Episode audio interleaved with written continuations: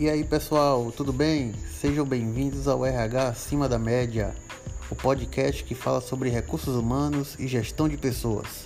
Eu sou Oswaldo Melo e estaremos juntos nos próximos minutos para mais uma trilha de conhecimento. Simbora!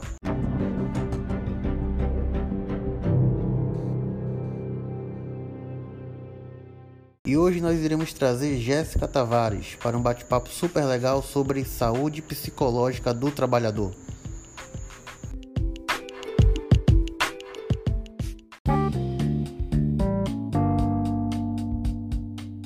Muito bem, temos a honra de receber hoje um amigo especial que não pensou duas vezes antes de aceitar o convite. Tudo bem, Jéssica?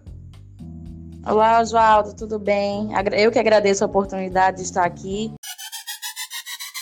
Legal, eu fico honrado com a sua participação. Eu conheço a Jéssica já há algum tempo, desde o ensino fundamental, onde nós estudamos juntos.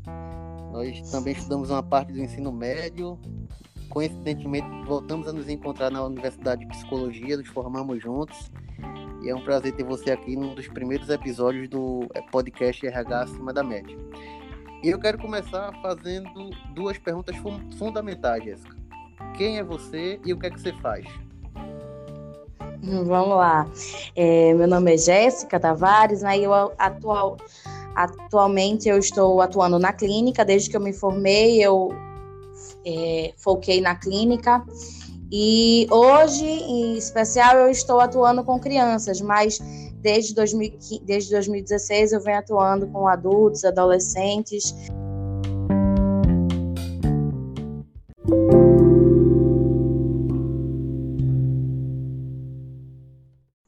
Jéssica, no Brasil, os transtornos mentais e comportamentais são a terceira causa de incapacidade para o trabalho. Mas quando a gente fala de saúde mental, a gente está falando muito mais do que apenas a ausência de doença, não é isso? Isso mesmo, Oswaldo. Segundo a OMS, né, a saúde é um estado completo de bem-estar físico, mental e social, e não exatamente apenas a ausência de doenças e enfermidades. Essa definição de saúde da OMS ela é muito antiga, né? Ela é de 1947, mas ela é muito atual.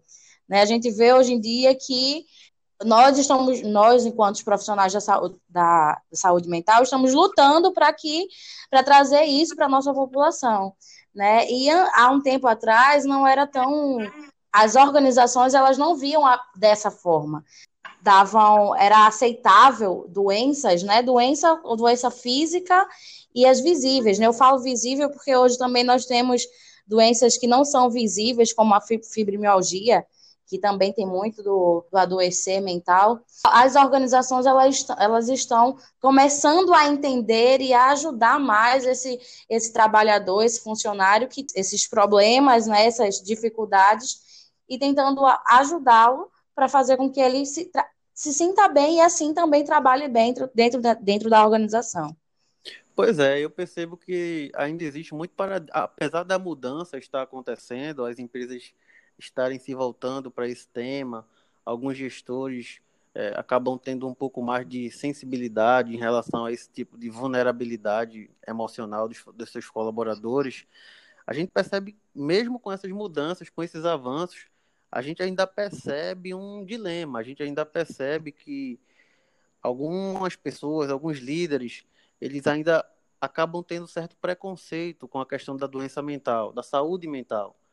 Alguns pensam ainda que depressão é frescura, alguns pensam ainda que todos precisam lidar bem com o estresse, todos precisam lidar bem com o esgotamento físico, e aí acabam que não conseguem lidar bem com essa situação como um todo.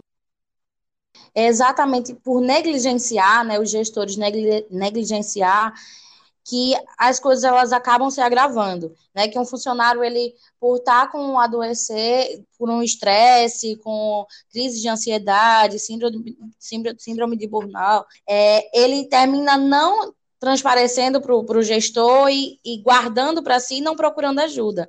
Né? E isso aí acaba agravando ainda mais o problema, porque quando ele vai procurar ajuda é quando está em última instância, né, que as pessoas realmente percebem que tem algo diferente, que está acontecendo alguma coisa, e aí é que vão. E nós, enquanto profissionais, né, enquanto psicólogos, é, enquanto profissionais de RH, nós precisamos disseminar essa informação dentro das organizações, dentro das empresas, porque quanto mais informação, né, menos, o, menos o preconceito, né, que as pessoas precisam ver que a saúde mental ela é muito importante tanto quanto a física, porque ela atinge também a tua saúde física. E se você não está bem com a tua cabeça, você não vai trabalhar bem, você não vai estar tá bem em casa, e termina que é uma cadeia de, de, que vai desencadeando muita coisa aí, né? Na família, no, no, social, e aí você não consegue nunca ter aquele um estado completo de bem-estar, que aí é impossível, né? De você ter se você tem essas enfermidades na área psicológica. Verdade, a gente aprende na, na faculdade que o corpo é uma soma, né? Onde a mente influencia o biológico, a mente influencia o corpo e o corpo influencia a mente o psicológico. Você falou aí algumas, algumas doenças que são mais comuns, né, como o estresse, a depressão, o burnout.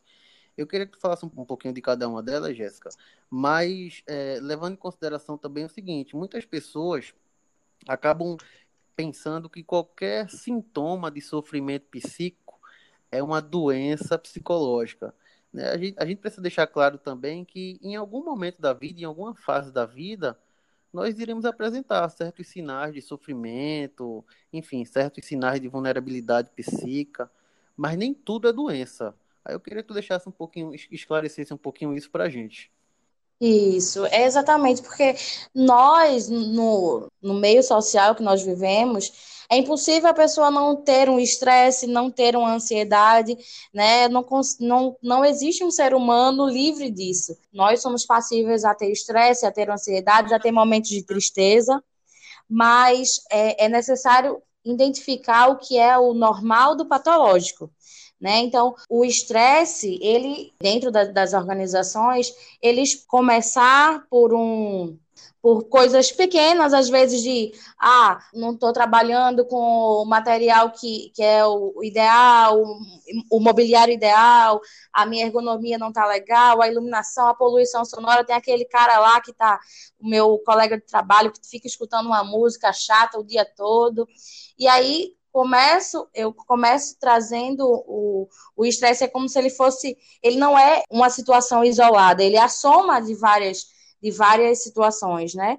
E aí o, o acúmulo delas, ele traz o estresse, que é o estresse patológico. O estresse que realmente a pessoa ela não consegue mais efetuar as suas atividades cotidianas, porque ela está muito estressada, ela não consegue mais cumprir a sua a sua carga horária, ela não consegue mais cumprir os seus compromissos porque está muito estressado né? E às vezes a pressão de, de, um, de um gestor termina que acaba diminuindo a, a, a produtividade da pessoa. Então, se esse estresse ele é diário, ele é cotidiano e ele está fazendo com que você deixe de cumprir as suas obrigações, aí ele é patológico. Da mesma forma também a ansiedade. Nós somos passíveis a, a ser o ser humano ele é ansioso, né? Se você é, está esperando algo, você vai ficar ansioso por aquilo.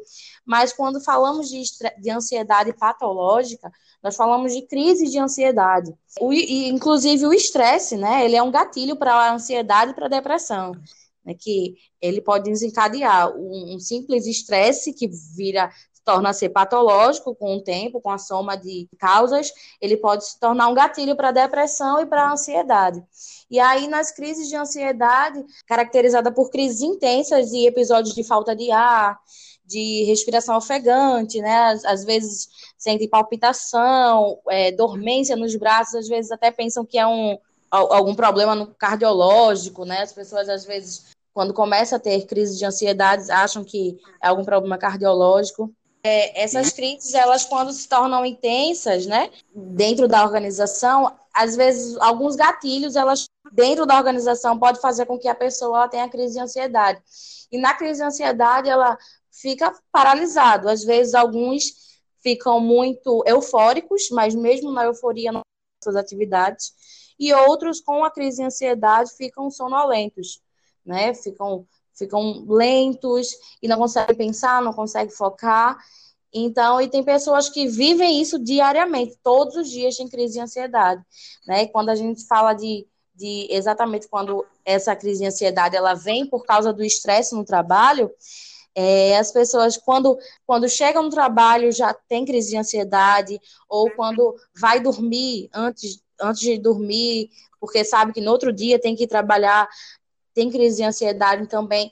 Então, o gatilho é a empresa, o gatilho é, é o trabalho, porque tá, algo está estressando lá, a empresa não estão satisfeitos com a empresa.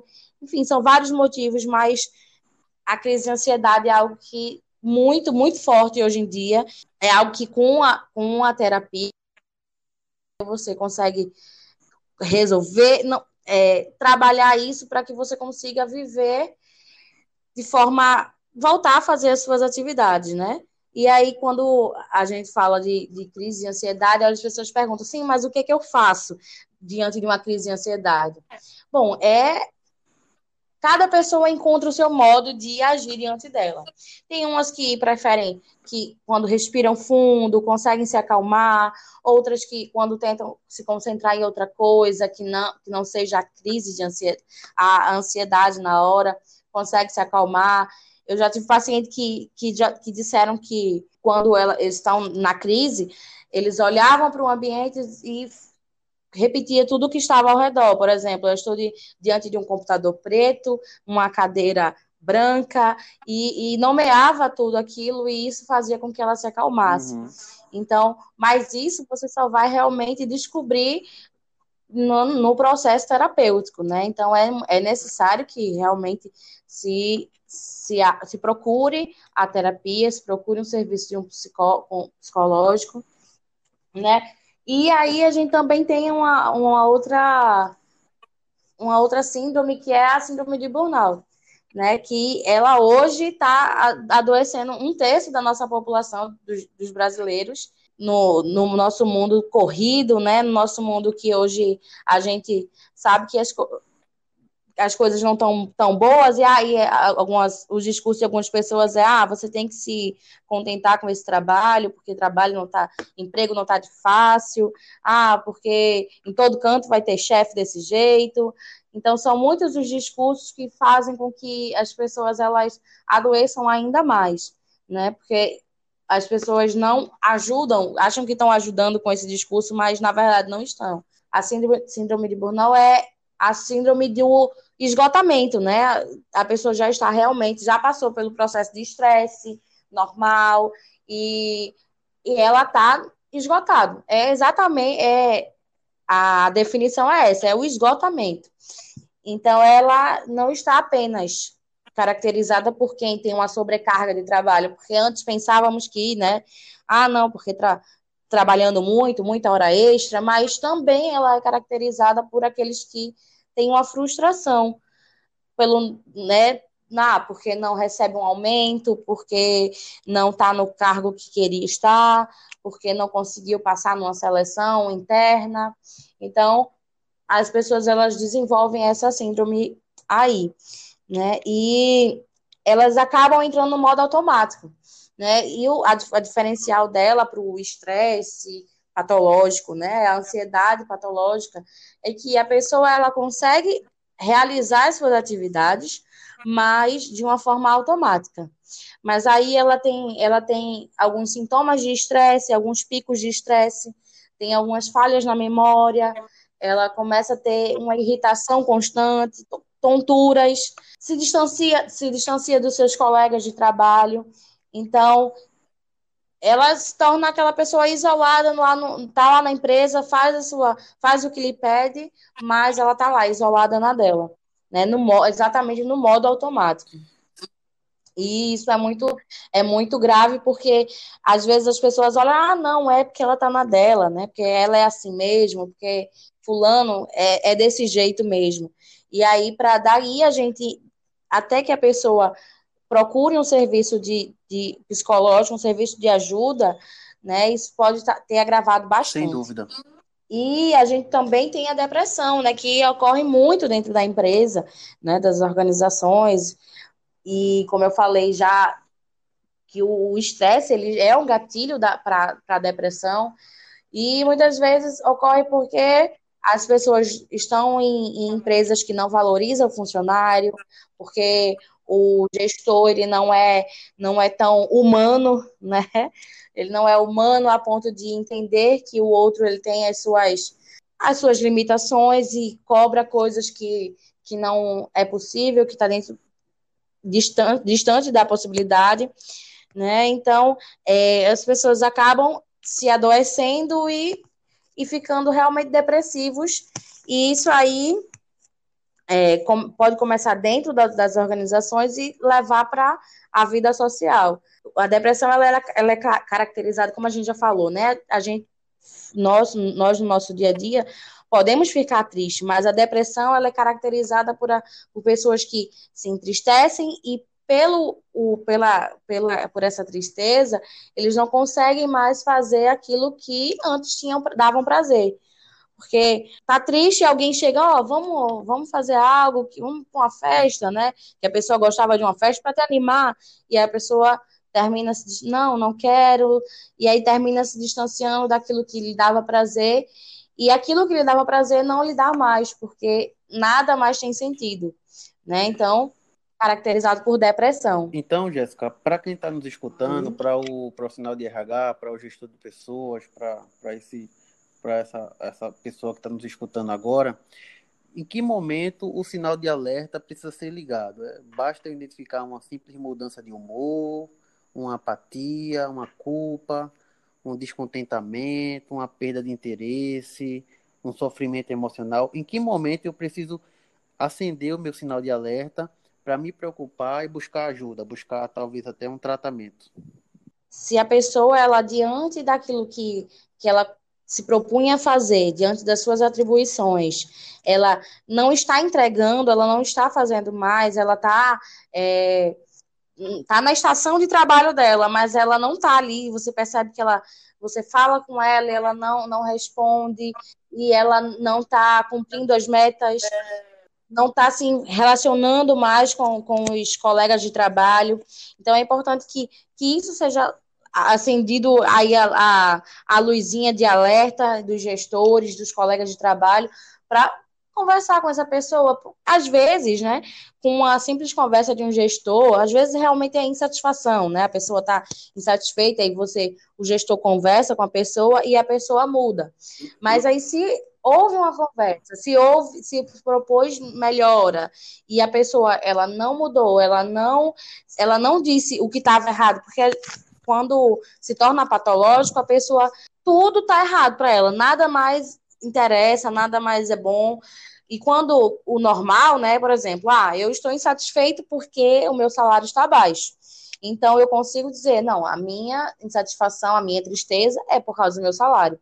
Mas a pessoa que está no, no estágio patológico, ela não consegue nem mais identificar qual é o gatilho daquilo, né? Então, o que é que te faz ter crise de ansiedade? Não sei. Não, não mas você tá bem? Tá, não sei, não se sabe mais. A pessoa perde o controle. Né? Não, ela não consegue mais controlar aquilo ali.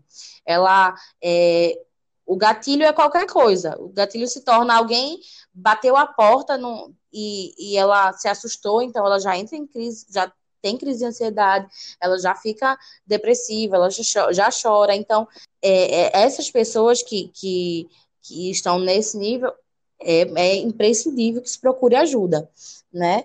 E, e é muito importante que os, que os colegas de trabalho, que os líderes, que os gestores estejam atentos a isso, porque é, a pessoa que trabalha com, com o outro no dia a dia conhece e percebe a, a mudança de Sim. comportamento do Acho colega, quem, né? Para quem está ao então, redor, entender, acolher essa pessoa e perceber que aquilo pode ser um problema mais grave, seria o ideal para que não agrave ainda mais a situação, não é isso? Isso, isso mesmo, porque é, é trazer a informação para a pessoa, né? Ó, é porque às vezes a gente é, o outro percebe que ele está doente, que ele precisa de uma ajuda, mas não não mostra como, não mostra, não diz, ó, procura esse, a ajuda de um psicólogo, procura e meio que taxa a pessoa, ah, não, tá doente, é doido e tem que procurar um psicólogo porque tá doido e não é assim, a gente precisa trazer informação, por isso é muito importante a informação dentro da, das organizações, né, de enquanto psicólogo organizacional trazer informação para a empresa de, de síndromes como essa, para que quando haja necessidade, não haja um, uma não, há, não haja um preconceito, né? Porque quando a gente traz informação, a gente afasta o preconceito. Então, é muito importante isso, você acolher aquela pessoa, trazer ela para perto, tentar aj ajudar e ajudar ela a chegar num serviço Legal. adequado. Não adianta a gente só investir em programas de atividades físicas, de relaxamento, se a gente não evita esses desgastes corriqueiros né, do ambiente de trabalho. Por exemplo, falta de transparência, pressões desnecessárias, situações de assédio sexual, moral, questão de humilhação, aqueles relacionamentos desgastados. Então, a empresa, o, o Recursos Humanos, juntamente com a empresa, precisa buscar dar condições de estrutura, de clima organizacional, para que o ambiente ele seja um ambiente satisfatório, um ambiente saudável, para as pessoas é, desenvolverem e darem o seu melhor ali. Isso, isso mesmo. E é aí que está a importância né, de, da pesquisa de clima organizacional e da, da realmente a transparência tanto dos gestores quanto dos funcionários. Porque às vezes acontece do funcionário estar insatisfeito e ele não não relatar até o seu, até o seu superior. E aí, quando vai relatar, está num nível muito grave, né?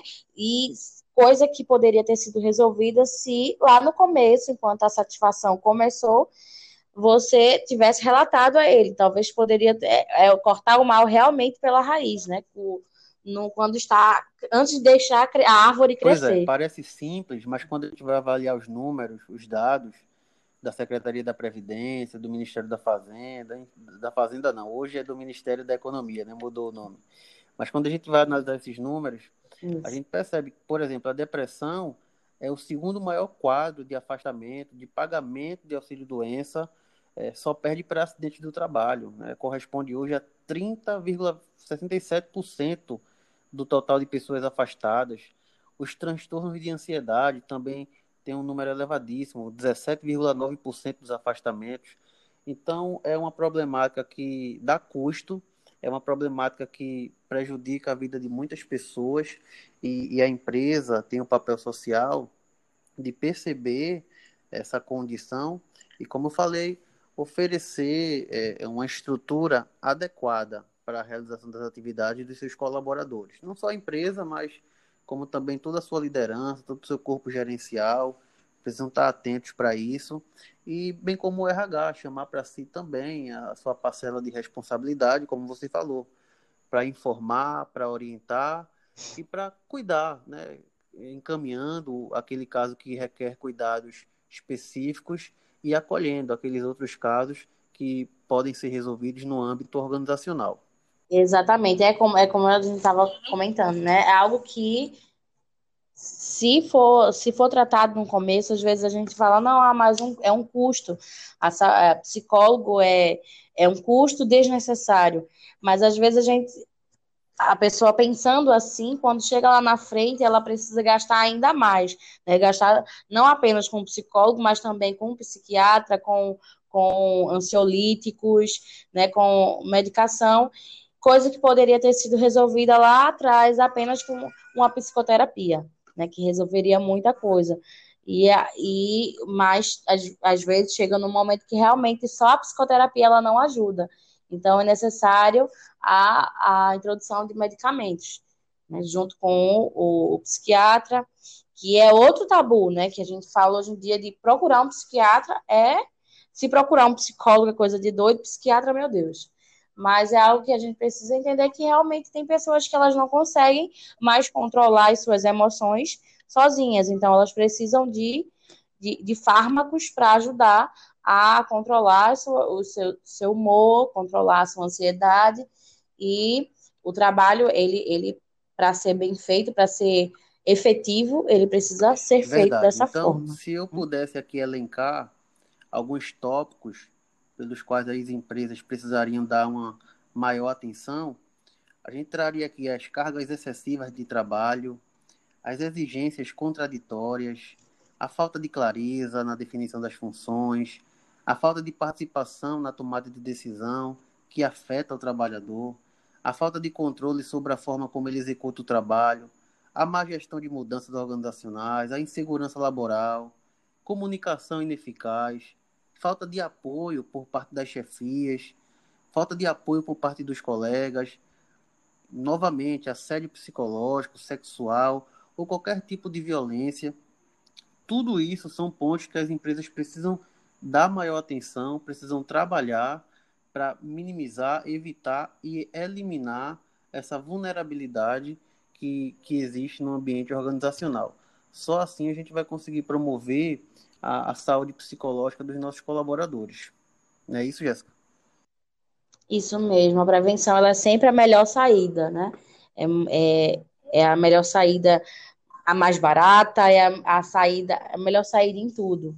Né? Prevenção é prevenir, e isso é tudo método de prevenção, é Bacana. muito importante. Jéssica, quem quiser se conectar com você, quem quiser te seguir nas redes sociais, como é que faz? Bom, é, o meu Instagram é a psicóloga do meu filho, né? Lá eu, eu trago conteúdo infantil, mas eu também tenho o Instagram da minha clínica, que é Clínica Tavares Andrade. E lá nós temos conteúdos de, de, de todas as, as áreas realmente da saúde. Né? Nós temos psicólogos, nós temos nutricionistas, fisioterapeutas, fono. Então, é um conteúdo bem legal que nós temos lá também.